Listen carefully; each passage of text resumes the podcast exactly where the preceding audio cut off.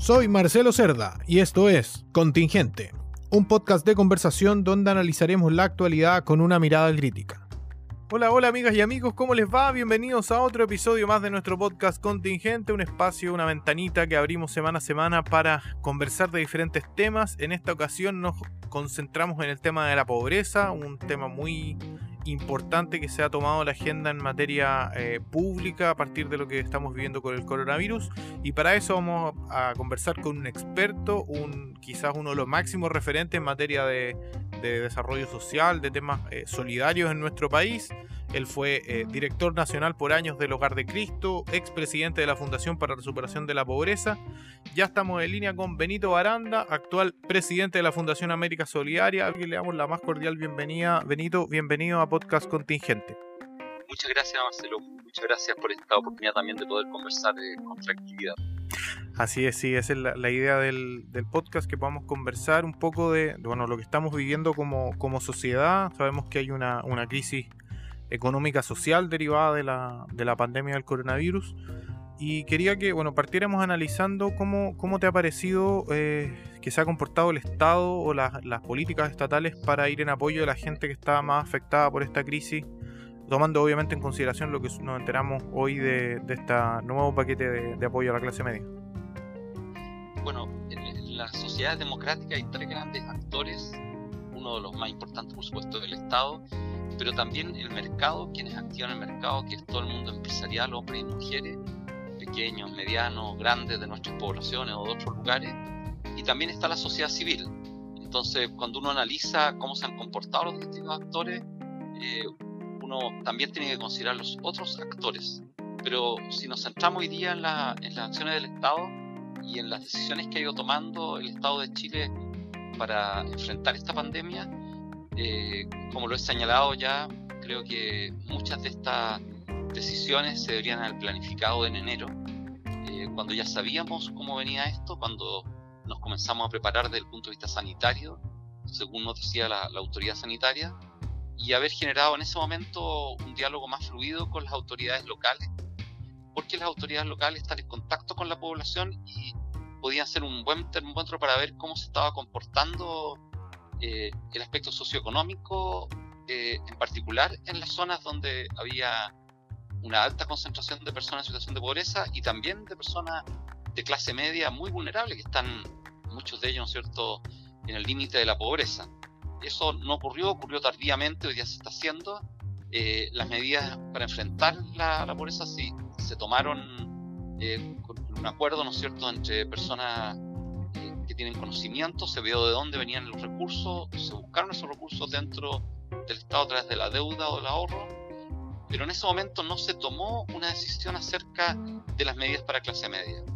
Eh, el cúmulo de medidas que se han ido presentando a gotera eh, da la sensación que son producto de la presión ciudadana, del malestar ciudadano, o lo ocurrió con esta amenaza, ¿no es cierto?, del retiro del 10% de los fondos previsionales, pero no un análisis concienzudo detenido de lo que está viviendo la clase media.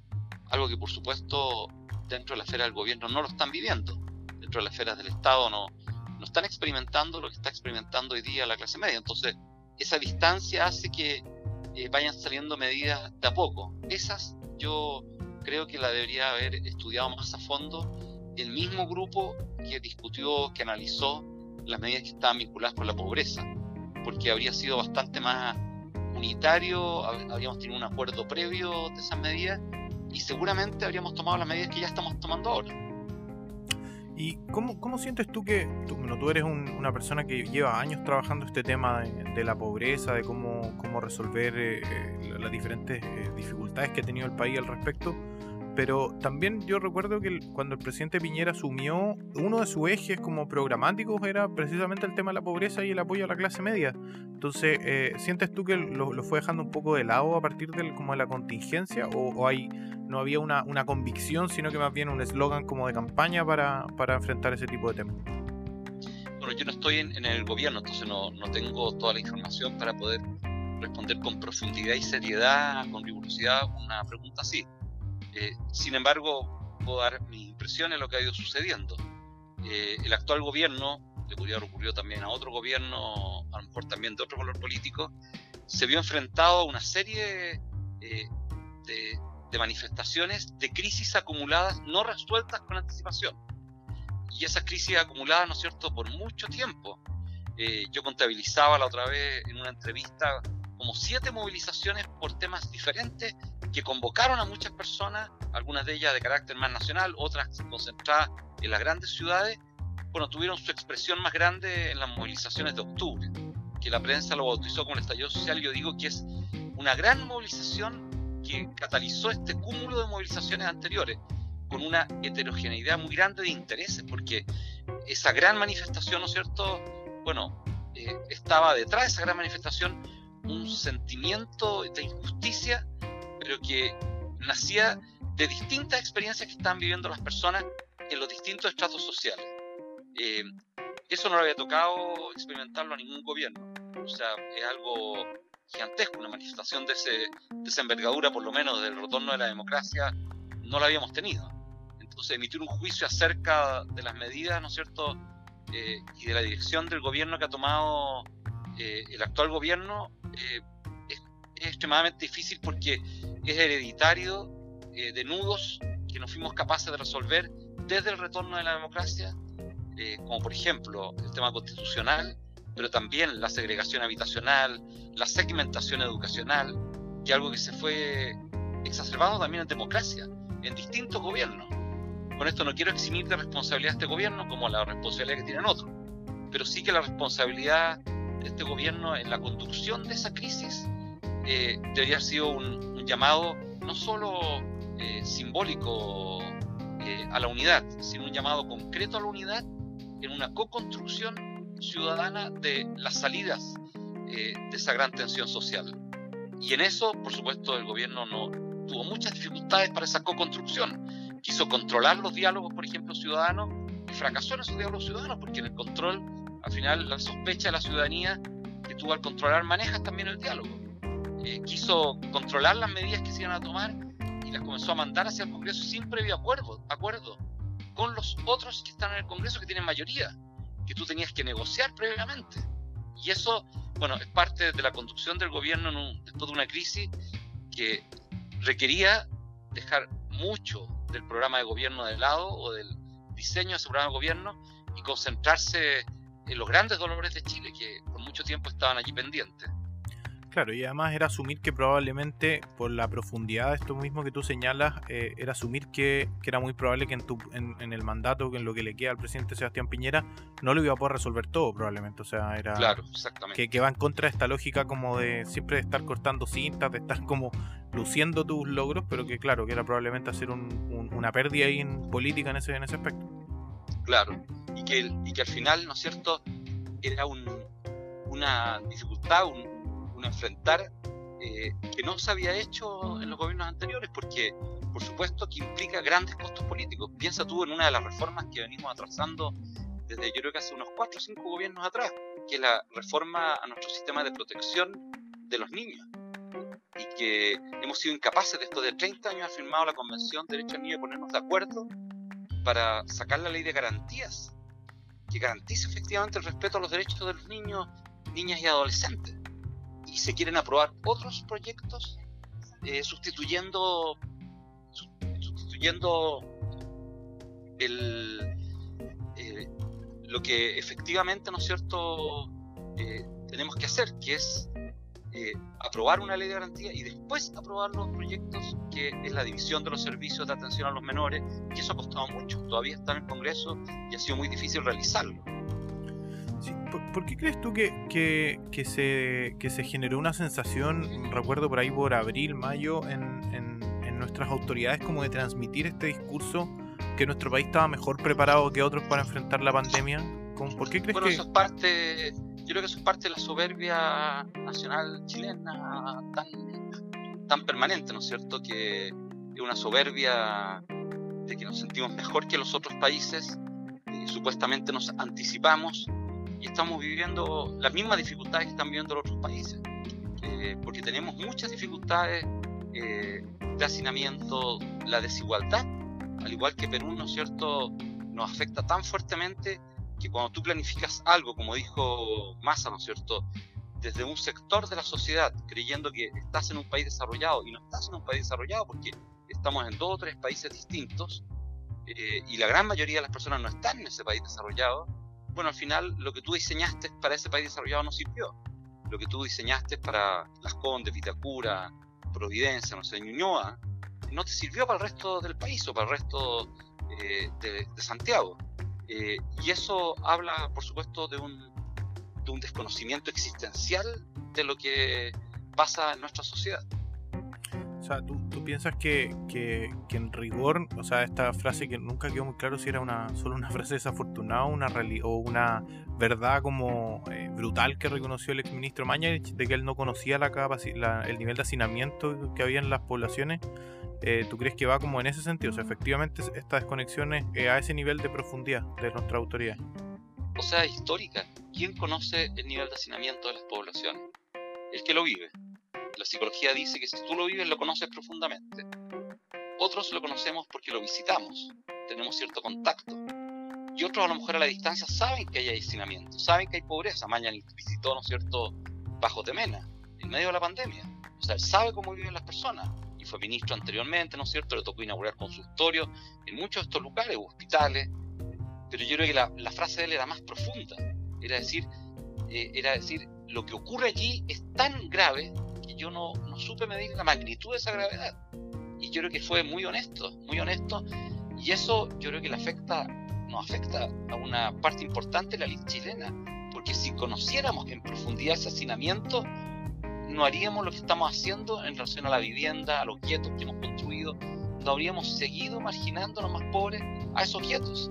Habríamos cambiado hace mucho tiempo nuestra política habitacional.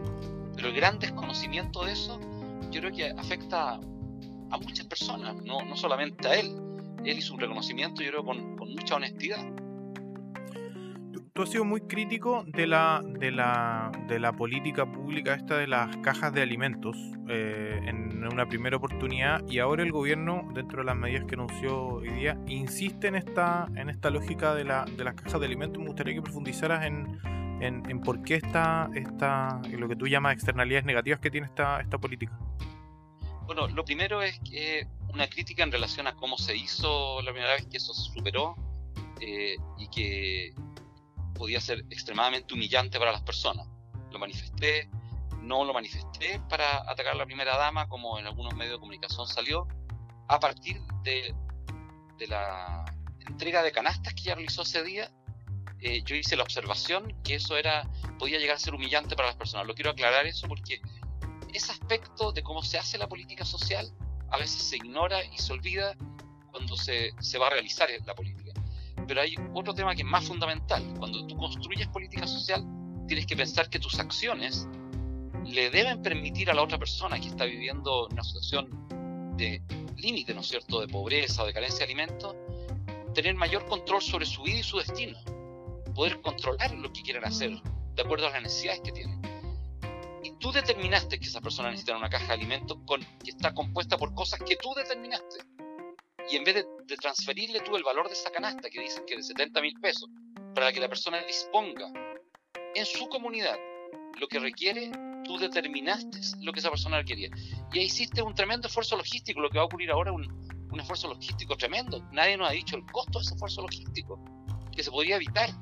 Se podría evitar porque tú podías determinar que a lo mejor 100.000, 200.000, 300.000 personas que son mayores, que son dependientes, requieren canasta de alimentos y distribuirla de la mano de los municipios y las otras personas hacer la transferencia equivalente al valor de las canastas para que ellas y ellos determinen qué es lo que requieren eh, en su vida. Por ejemplo, el otro día aquí en la población estaban pidiendo ayuda a las comunidades que están más marginadas y entre ellos muchos emigrantes. Y cuando estamos con la persona que estaba coordinando la ayuda, dijeron, mira, alimentos no hay tanta dificultad, porque la gran mayoría sigue con trabajo, a veces han disminuido la jornada, pero han tenido dificultades para, por ejemplo, comprar parafina, por ejemplo, para comprar pañales desechables para las guaguas, por ejemplo, para tener toallas higiénicas para las mujeres. Bueno, la, la variedad de necesidades que tienen las personas es muy grande. Segundo, si tú quieres tener una dieta equilibrada, bueno, la mayor cantidad de las personas de las poblaciones, como esta población aquí, en La Pintana, el Castillo, compran la feria. y compra productos mucho más baratos que 70 mil pesos eh, que le sirven para mucho tiempo. E inclusive los abarrotes le salen más baratos que lo que seguramente costaron en esa, en esa caja. Eh, y la externalidad negativa que yo dije al inicio, bueno, se debía principalmente, ¿no sé, en ese momento tuvimos una carencia de legumbres que afectó, por ejemplo, los supermercados de acá de la zona sur, donde esa semana no hubo legumbres porque no había legumbres en Chile. Eh, ustedes lo reportearon, ¿no es cierto? Mucha gente lo habló, la prensa lo dijo, porque no llegaba el barco que trae las legumbres, porque tenemos una dependencia muy grande día, lamentablemente, ¿no es cierto?, de legumbres del exterior. Eh, y la gran externalidad negativa, ¿no es cierto?, desde mi punto de vista de la política social, es nuevamente caer en un asistencialismo, que yo llamaba un neoasistencialismo. El Estado te da dádivas, te regala, pero no hace una acción de justicia para retribuirte desde el punto de vista económico lo que tú requieres para vivir dignamente, que era lo que faltaba, ¿no es cierto? Y que esperamos que se modifique ahora y se logre sacar adelante con, con este apoyo a la clase media. Es verdad, eso. Cuando, cuando en Chile se, se analiza los últimos 30 años, el, el, índice de pobreza siempre es uno de los que se muestra como el resultado más exitoso de, la, de, la, de las políticas en, en, los últimos años. Eh, sabemos que habíamos logrado bajar a, tener un, dígito de, del índice de pobreza. No, no nos vamos a poner a discutir, digamos, sobre el, sobre el instrumento propiamente tal, pero, pero siguiendo esa misma lógica, sabemos que los organismos hoy día hablan de que post pandemia o a partir de, de, de esta misma crisis vamos a tener, volver a, a estar a los, a los, dos dígitos. ¿Cómo, ¿Cómo, crees tú que va a ser esa, esa nueva familia que está, que está, que va a entrar hoy día en, en la pobreza? ¿Cómo, cómo la, la, analizas tú? Bueno, ayer eh, vi una presentación bien interesante de un, de un estudio de economistas que hablaba que para salir de la crisis del 82 y recuperar más o menos eh, el desarrollo, el empleo, ¿no es cierto?, la actividad económica, tardamos aproximadamente cuatro años. La crisis siguiente, los 90, tardamos más o menos tres años. Y en la siguiente, en los, en los 2000, eh, tardamos aproximadamente dos años. Lo más probable es que las crisis hoy día, esta es una crisis global, ¿no es cierto? Las crisis hoy día se puedan recuperar con mayor rapidez. Y esperamos eso, para eso estamos trabajando desde la sociedad civil, imagino también desde el mundo empresarial y desde el Estado, para que el impacto de la crisis, ¿no es cierto?, se vaya minorando y las medidas que se, tomen hoy día, ¿no es cierto?, permitan un, una rápida recuperación del empleo. Hay ámbitos, ¿no es cierto?, que hay que activar con mucha fuerza, que es la inversión pública en, en obras de infraestructura, en vivienda, ¿no, ¿no es y hay proyectos en torno a eso. Eh, y yo creo que eso es lo que le toca ahora al gobierno enfrentar y planificar adecuadamente en un diálogo permanente con los otros actores de la sociedad y también con los, otros, con los otros actores del mundo político, antes de que esas medidas lleguen al Parlamento, para no tener, ¿no es cierto?, esta, esta casi obra de teatro que hemos tenido en las últimas medidas, que van unas medidas, salen unas, se dice esto es para la clase media, después dicen, ah, la gente no estuvo de acuerdo y tenemos que sacar otra, o se saca un ingreso, ¿no es cierto?, familiar de emergencia con una determinada lógica, se hace un, veto y después, producto de un acuerdo, se borra ese acuerdo, ese, esa ley que estaba antes, se modifica a lo mismo que hayamos solicitado otros antes, solicitando y exigiendo diálogo. Entonces, lo que uno espera, ¿no es cierto?, que la construcción de lo que viene, a pesar de que lleguemos a más de dos dígitos, ¿no es cierto?, de pobreza por ingreso, eso se recupere, disminuya rápidamente en pobreza por ingreso y de acuerdo al instrumento que tenemos, que es la CACEN, que fue modificada, que tiene una medida exigente desde el punto de vista económico, no completa por supuesto, bueno, eh, esperamos volver a los, al 8%, lo más probable que hoy estaremos en el 14 o en el 16 producto del desempleo en la construcción, por ejemplo, eso impacta fuertemente los sectores populares urbanos, eh, por lo menos aquí en la comuna de La Pintana, en el sector del Castillo, un grupo muy grande de personas está vinculado a la construcción y por supuesto hoy están totalmente detenidos. Entonces, lo que uno espera es que eso se pueda recuperar con rapidez y que ese impacto en la pobreza, bueno, que por ingreso, disminuya. Pero hay otro tema, y perdona que me alargue en esto, sí, no que yo problema. considero que es más, es más complejo, que es cuando tú tienes crisis tan fuertes, lo que se resiente son las otras dimensiones de la pobreza, eh, que es lo que hemos llamado la pobreza multidimensional, que en el gobierno anterior del presidente Peña se aprobó que además de la pobreza por ingreso se midiera la pobreza multidimensional si bien tenemos un 8% en pobreza por ingreso, que subió ahora, pero la que teníamos, la pobreza multidimensional antes de la pandemia era 20%. O sea, 12 puntos más que la pobreza por ingreso. ¿Qué es lo que mide la pobreza multidimensional?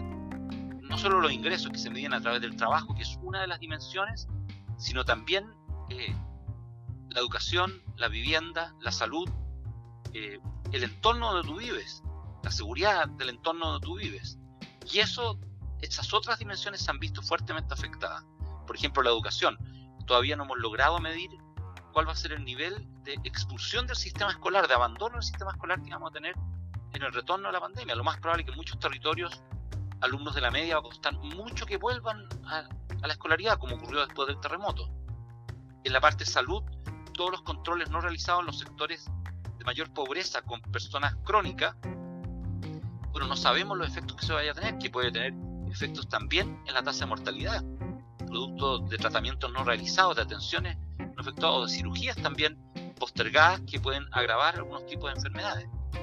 En términos de lo que ha ido ocurriendo, ¿no es cierto?, con la vivienda, si la salida de la pandemia nos lleva a invertir más en vivienda, tiene que ser vivienda inclusiva, porque si es, es por acelerar y comenzamos a construir nuevamente guetos para poder aumentar la inversión y el empleo, bueno, vamos a fracasar, porque lo que vamos a construir hoy día va a causar mucho daño mañana.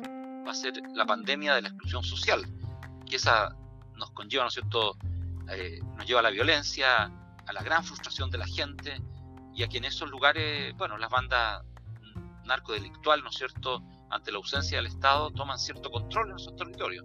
Entonces, en esas otras dimensiones yo creo que el Estado tiene que llegar a acuerdos eh, transversales también con la sociedad civil, con los que estamos involucrados en esos territorios, eh, conocemos más o menos de cerca lo que está ocurriendo allí y no tomar decisiones que después terminen eh, causándonos mayor daño cuando ya salgamos de la pandemia.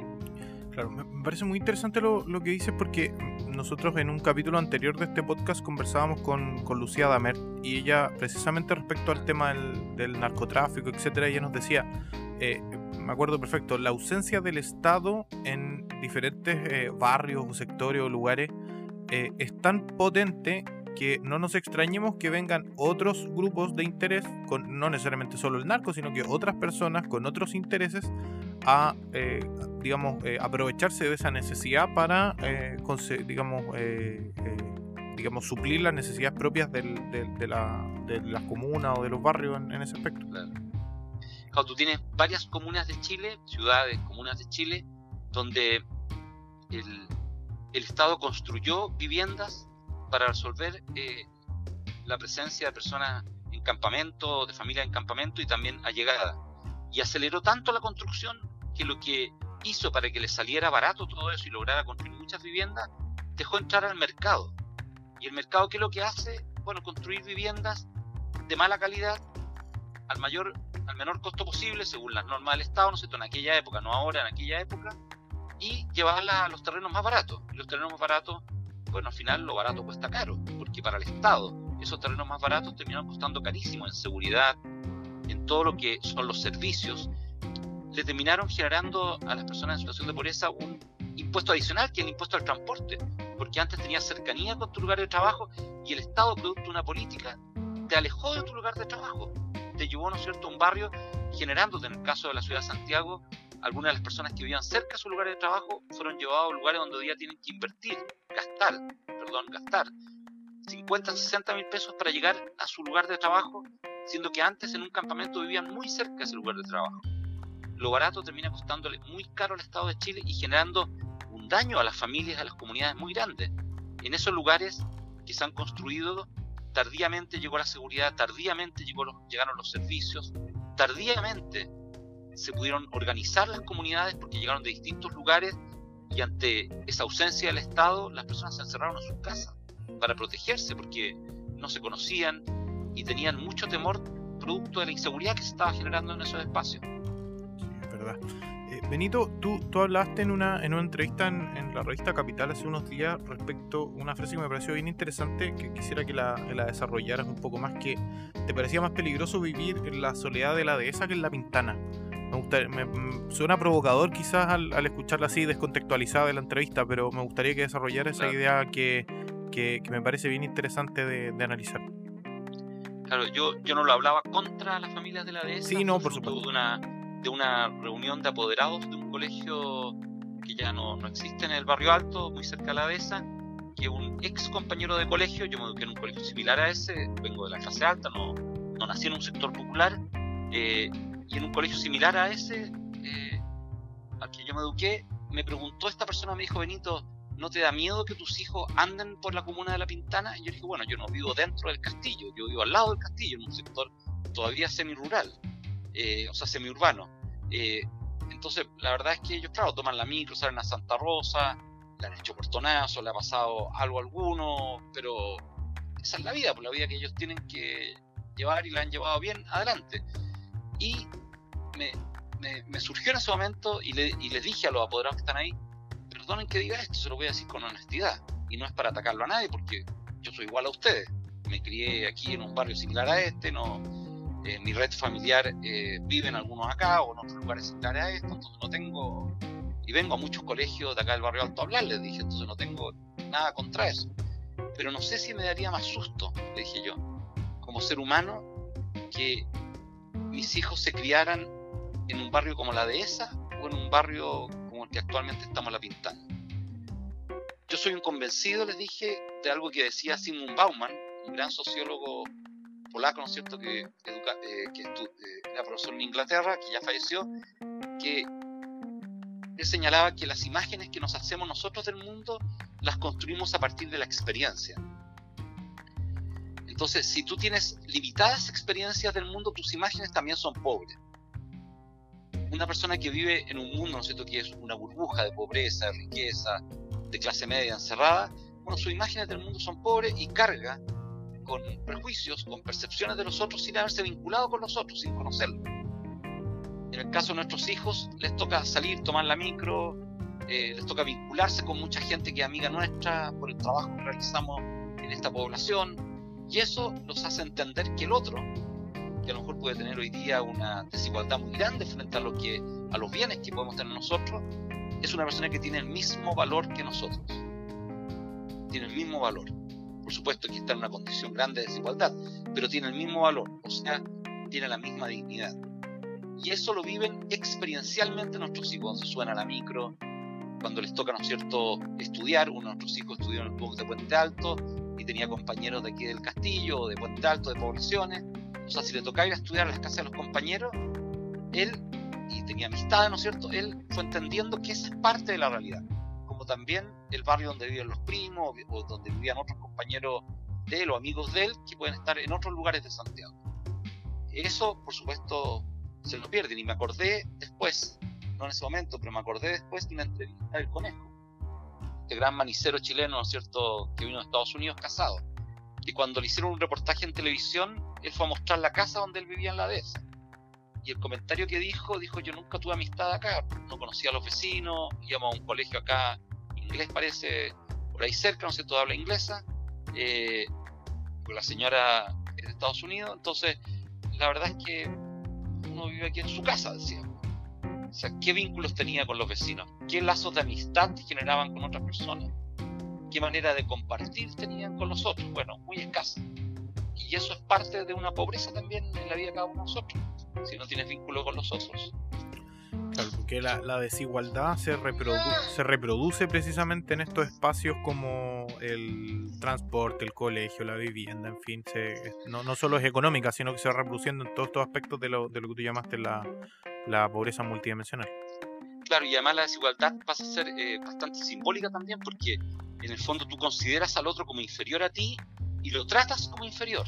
Esto acaba de salir un estudio, invito a las personas que nos están escuchando a que vean, esa es mi hija que grita de alegría, mi hija Magdalena. sí.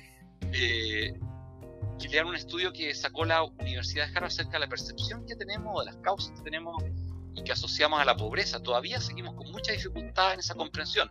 En Chile hemos avanzado, las nuevas generaciones eh, consideran que la principal causa de pobreza es la injusticia social y la falta de oportunidades, particularmente oportunidades educacionales.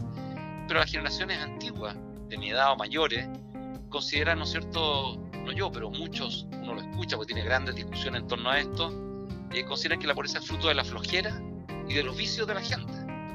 Eh, y esa carga de prejuicios aprendida culturalmente, uno no puede condenar a otro porque así ha sido aprendido, hay que tratar de hacerlo consciente y cambiarlo eso, eh, solo se cambia cuando tú entras en contacto con otro. Una persona me escribió una carta bien escrita, respetuosa, después de una intervención mía en un programa de televisión la semana antepasada, y me dice que, bueno, que los jóvenes que ya han delinquido no, no pueden salir adelante eh, y que eso no tiene caso, no, no, vale la pena invertir en esas personas. Entonces yo le respondí, me, me da buenas razones, ¿no es cierto?, desde el punto de vista de ellos, con una argumentación que yo no comparto, pero una argumentación sólida.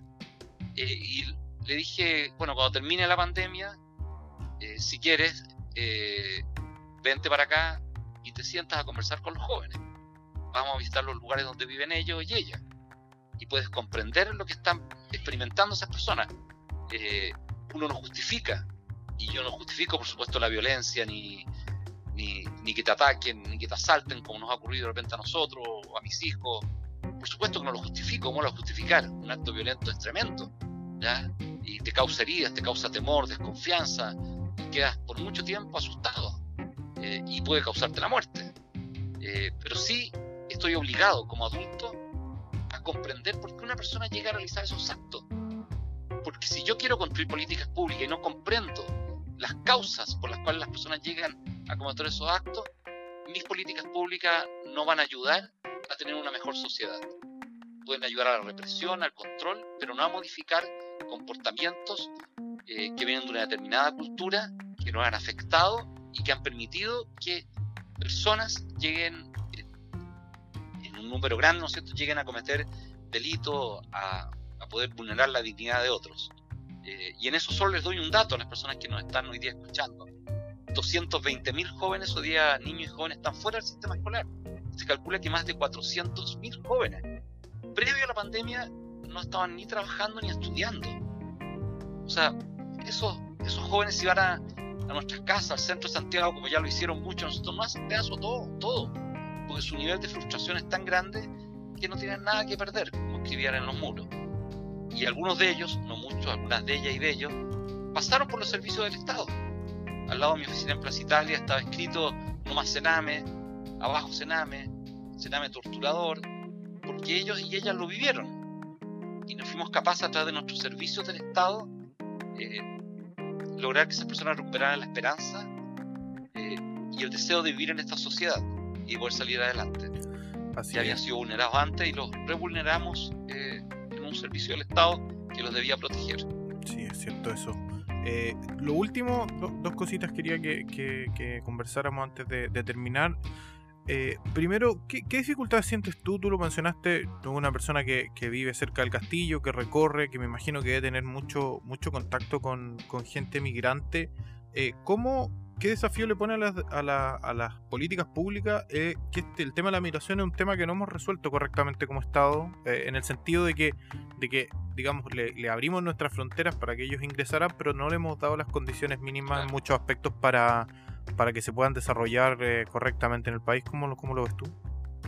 Bueno, primero uno debe comprender, como está escrito en un muro acá de la zona sur, que no hay migrantes, sino que hay personas, y las personas somos iguales. ¿ya? Eh, lo que tú te encuentras es una persona. Y esa persona no puede ser tú. ¿Cuántos chilenos, cierto, por circunstancias políticas, al final se fueron a Suecia, les decían los cabezas negras allá, y fueron acogidos por la sociedad sueca y recibieron, ¿no cierto?, un trato con el respeto a derechos similares que los ciudadanos suecos. Eh, en eso nos ha costado mucho porque, eh, a pesar de que hemos hecho modificaciones normativas y de regulación, todavía no hemos logrado sacar una adecuada ley de migración que está siendo todavía discutida.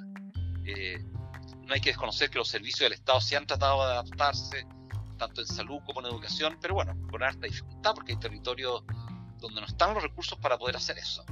Eh, en el norte, por ejemplo, hemos tenido dificultad con la vivienda. Cerca de la mitad de las personas que hoy día viven en los campamentos del norte son personas migrantes. Muchos de ellos tienen trabajos estables, pero claro, por el valor de la vivienda es muy caro comprar una casa, no, no les alcanza el salario para poder comprar una vivienda. Eh, entonces, hay una primera parte que se vincula a las políticas públicas, que todavía nos queda mucho por avanzar. Pero hay una segunda parte que se vincula a nuestra sociedad civil, eh, para no cargar la mata solamente, ¿no es cierto?, cargar la mano solamente al, al Estado, al gobierno, eh, que allí yo creo que sí podemos avanzar los ciudadanos. en el trato que nos damos cotidianamente. ¿Cómo miro yo al migrante? Los diferencio, esta diferencia que se hizo entre los que venían con mayor nivel educacional y con menor nivel educacional. Esta discusión que hubo entre las redes, ¿no es cierto?, que tengamos una migración buena, no una migración mala. Primero, una gran compasión y cariño hacia los haitianos y después un desprecio hacia los haitianos, porque venían de pobreza, venían con dificultades, no sabían el idioma. Eh, después, ¿no es cierto?, primero mucho cariño hacia las personas que llegaban de Colombia producto de la violencia, que tenían que migrar y llegar, pero cuando ya llegaron muchos, ya una gran molestia y comenzaba a clasificar a las personas que venían de Colombia, los que venían de Buenaventura, los que venían de Cali, los que venían de Bogotá, eh, y lo mismo nos ocurrió con las personas que venían de Venezuela. Eh, y así, bueno, eh, si la sociedad, nosotros los ciudadanos, no tratamos de comportarnos justamente con los otros migrantes y otros ciudadanos, pero principalmente los migrantes que vienen ya en una situación de, de mucha desprotección, bueno, es muy difícil que podamos modificar lo que se está viviendo en relación a ellos dentro del país. Y pongo un ejemplo, con esto concluyo la, respuesta. Eh, piensa que muchos de los sectores populares, porque esto no es solo de la clase alta o media, los sectores populares viven muchos migrantes. Y me toca a mí ver en las poblaciones, ¿no es cierto? En el caso aquí del Castillo, me toca encontrarme con familias haitianas. Bueno, hay familias haitianas que arriendan una casa y se meten tres o cuatro familias dentro de esa casa. También ocurre con familias chilenas, que hay varias, varias familias allegadas dentro de un mismo terreno, instalan mediaguas, todo. Pero hay otros que vienen solos y que arriendan piezas. Y me ha tocado, me tocó en un pasaje, eh, conocer una persona que le arrienda a 10 personas de Haití, con un baño y con media agua atrás. Eh, y les cobra 100 mil pesos por, al mes. Eh, piensen ustedes lo que significa eso. O sea, es lo más indigno que hay. Eh, porque en el fondo tú le estás entregando un pequeño espacio donde tener una cama, donde poder dormir, eh, con un solo baño para 10 personas, en un patio, y cuando tú entras a ese lugar, dice, estos son barracones casi de esclavos, que los tienen acá, y esta persona se siente buena porque los acoge, pero los está explotando en el fondo. Porque por lo que les entrega, el servicio que les entrega, no les debería cobrar lo que les está cobrando. Eso es un abuso. Yo que considera al otro inferior a él y lo trata o se aprovecha de él, dada su condición, ¿no cierto?, de extranjero. Eso es cierto y se, lamentablemente se repite en, todo, en todo Chile esa situación lo último, pensando en el futuro, pensando en lo que nos va a dejar esta, esta pandemia, ¿qué, qué enseñanza crees que tenemos eh, como sociedad, ya tocando efectivamente los tres, como los tres, eh, digamos, vértices que tú señalaste, las políticas públicas, el Estado, el mercado y la sociedad civil? ¿Qué enseñanza nos tiene que dejar este, eh, todo lo que hemos vivido y que vamos a estar viviendo por algunos meses más para analizar el tema de la pobreza y para intentar avanzar en ese, en ese, en ese, en ese tema? Bueno, yo creo que la gran enseñanza es la enseñanza de la colaboración. O sea, si los ciudadanos no vivimos juntos y nos ayudamos mutuamente, es muy difícil enfrentar el desarrollo de una sociedad. Darwin decía que para la evolución humana era importante, ¿no es cierto?, dos procesos, la mutación y la selección. Eh, pero Martín Novak, en un texto de hace unos años atrás, señalaba que es, si bien eso era correcto, se equivocó en no poner el artífice principal de la evolución, que es la cooperación. Sin cooperación no hay evolución humana. Necesitamos cooperar entre nosotros para evolucionar. Eso ocurre en una familia, ocurre en una ciudad, en un país. Eh, la cooperación es lo que construye la nación, lo que construye una comunidad. Y con la exacerbación del individualismo fuimos dejando de lado la cooperación. Cada uno se interesaba de sus propias cosas, de su propio ahorro, de su cuenta individual, pero no lo que le ocurría a los otros. Y eso pasó a ser parte de las políticas del Estado, parte, ¿no es cierto?, de las políticas del mercado y parte de las políticas también de la sociedad civil. El centrarse en el individuo y no en el colectivo. Y eso, bueno, tenemos que volver a entender que si requerimos que requerimos un equilibrio adecuado entre lo individual y lo colectivo. No podemos renunciar a lo colectivo. Lo colectivo es lo que nos da la seguridad, lo que nos permite pasar los malos momentos, lo que nos permite ayudarnos mutuamente y desarrollarnos. Eh, y esto es extremadamente importante. Eh, hay una publicidad que a mí impacta mucho eh, de, una cooperativa lechera del sur de Chile que habla de que hemos entendido que la colaboración es fundamental, dice ella. Ojalá no lo olvidemos, no me recuerdo exactamente la frase, pero ojalá que cuando termine todo esto no lo olvidemos. No nos olvidemos que nos necesitamos mutuamente. Eh, y eso mucha gente lo ha dicho, familias lo han dicho. Bueno, el mismo presidente lo dijo el otro día cuando habló de lo que ha aprendido de la pandemia en una entrevista. Bueno, pero mucha gente aquí en la población. Hay gente que ha dicho, hacía mucho tiempo que yo no me sentaba con mis hijos a conversar después de almorzar, ahora tenemos tiempo porque estamos sin trabajo. Y hemos tenido que conversar, lo he tenido que acompañar en las tareas. He tenido que lavar ropa, he tenido que preparar el almuerzo. Cosas que no hacía hace muchísimo tiempo. Y hemos tenido, hemos tenido que compartir las tareas. Eh, bueno, esa cooperación, ojalá que no lo olvidemos, porque eso es lo que construye eh, un país. Cuando a mí me dicen la identidad nacional, el nacionalismo, yo digo, solo es posible en la cooperación. No es posible en el individualismo. Porque eso es un narcisismo. O sea, yo soy chileno, pongo la bandera chilena afuera, pero no me interesa lo que pasa a los demás. No pago los impuestos, no me importa, ¿no es cierto?, si los otros están sufriendo o no están sufriendo. Bueno, eso no es nacionalismo. Eso es una persona, ¿no es cierto?, que desde su narcisismo se identifica con una bandera que hace sentir, ¿no es cierto?, que es superior a los vecinos, a los países vecinos, eh, que se siente, no sé, de, un lugar eh, excepcional que se llama Chile. No somos un lugar excepcional, somos un lugar igual que los otros países que tenemos que enfrentar las mismas dificultades y que lo tenemos que construir a partir de la solidaridad. No lo podemos construir a partir del narcisismo. Así es, bueno, Benito, nos quedamos con eso. Muchísimas gracias por estos minutos, por esta interesante conversación y, bueno, de nuevo, gracias por tu, por tu tiempo. Ya, pues que te vaya muy bien, pues, que te vaya bien también. Muchas gracias, que estés bien. Adiós. Esto fue Contingente. Síguenos en nuestras redes sociales, arroba contingente-podcast en Instagram y contingente en Facebook.